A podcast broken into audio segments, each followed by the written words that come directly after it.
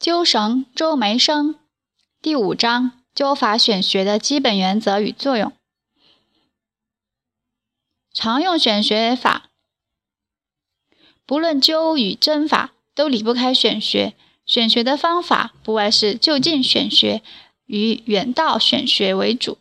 根据这一共同基础，用于说明各种针灸方法所具备的基本功效与治疗规律。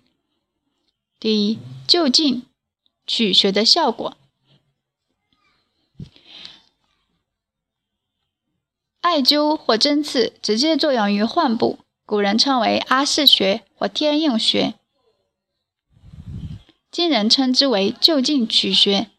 两者的作用机制都是以调整局部功能为主，提高全身机能为辅的一种取穴法。比如头部各穴均能治头痛，眼眶周围各穴均能治目疾，耳廓周围各穴均能治耳病。局部取穴对于患处的作用，既为就近取穴所特有，也能为远道取穴所共有，不外乎是改善第一，改善了患处血管与淋巴的功能。第二，宣泄了患处的病理产物。患处中心是病理产物蓄积最多的地方，患处附近也是病理产物谋求出路最近之处。如果加作用于这些孔穴，特别是针刺或火针，则病理产物自会更易得到宣泄；或是病理产物在灸针的作用下，由于理化状态的改变而减轻其毒性。尤以灸法对很多病菌与毒素均有直接扑灭与中和的作用，在很多急性化脓性炎症的初期，以及蛇虫咬，直接在患处施灸，均有很高的疗效。三、作用于神经末梢及感受器，直接作用于患处及其附近的孔穴，既可以刺激神经末梢及其感受器，向高级神经中枢发出冲动。激起全身与局部的各种反应，也可影响到经络体系，使感传向远处传导，产生局部与整体相结合的功效。远道取穴，也称为循经取穴的效果，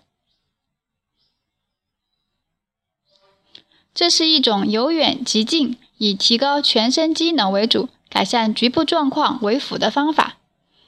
它的作用如下：一、可以激起精气流行，使气滞病所。由艾灸或针灸引激起的循经感传，大多是向着患病区域与相应器官扩布，可以清除积滞在患处及与之相连属的病理产物和改变病理产物的演变过程。第二，可以调整全身的功能。远距离的循经或不循经取穴，均具有调整全身功能的作用。局部经脉的壅滞和失其畅顺，必然是以全身功能失调为其根源。因此，在远离病处取穴，就可统筹兼顾而收到调整全身功能的作用。三，可以促进平衡状态的恢复。一侧或局部的功能失调，也就是全身平衡关系的破坏。因此，不仅需要注意对病处及病侧机能的提高，更应促进全身平衡状态的恢复。针灸疗法的上病下取、下病上取、左病右取、右病左取、前病后取、后病前取等阴阳互引诸法，也就是通过远距离的经络感传与感应等作用。恢复生理平衡所收到的效果。四，可以运用生克制约的原理，隔经取穴，以打断恶性循环，建立良性循环。根据人体脏腑的不同属性，木、火、土、金、水与互相连贯的关系，而隔经施治，乃是中医治疗学的最大特点。针灸疗法是中医治疗方法的一个主要内容。因此，加作用于远离病处、互相依偎与制约的经穴，以打乱和改变其连贯发生的因果关系，就更见其重要。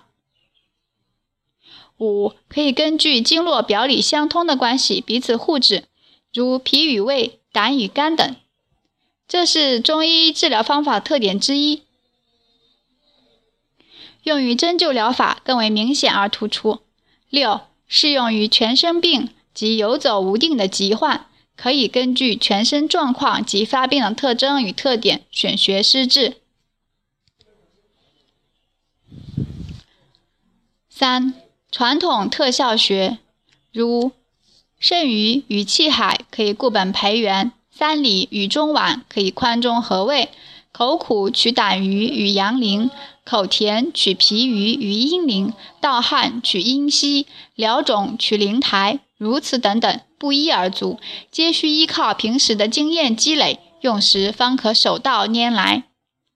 四、临床经验学，如百会与肾俞同取，可举陷生阳而治遗尿久泻；风池与阳陵同取，可降逆疏风，立即降低血压；耳尖可以统治全身百病；蓝鱼可以专攻肠痈；肩颈消雷厉如神，悬中止鼻血立效。这些都是在前人基础上有所补充和验证而来的。五、天人相应学，人的生理活动时刻与自然界的各种变化息息相通，天人合一，这是中医学说的重要内容之一。在针灸临床上，无论是局部与就近取穴，或是远道与循经取穴，总是以病人为主体，而与周围的外界环境。未曾统一考虑，而在子午流注、移光定位与脏器法时的几种取穴法当中，则是以天人相应的理论为指导，以顺阴阳而调气血为主体，把人体与自然界的变化规律统一对待，是一种高层次的针灸方法。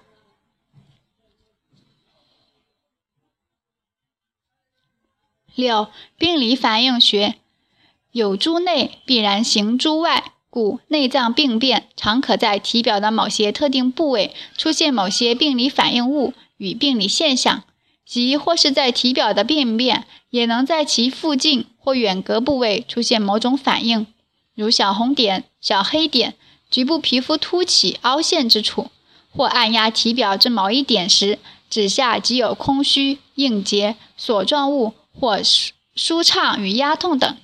在急性炎症时，以小红点最为多见，特以压痛与反应最为重要，故另作专题介绍。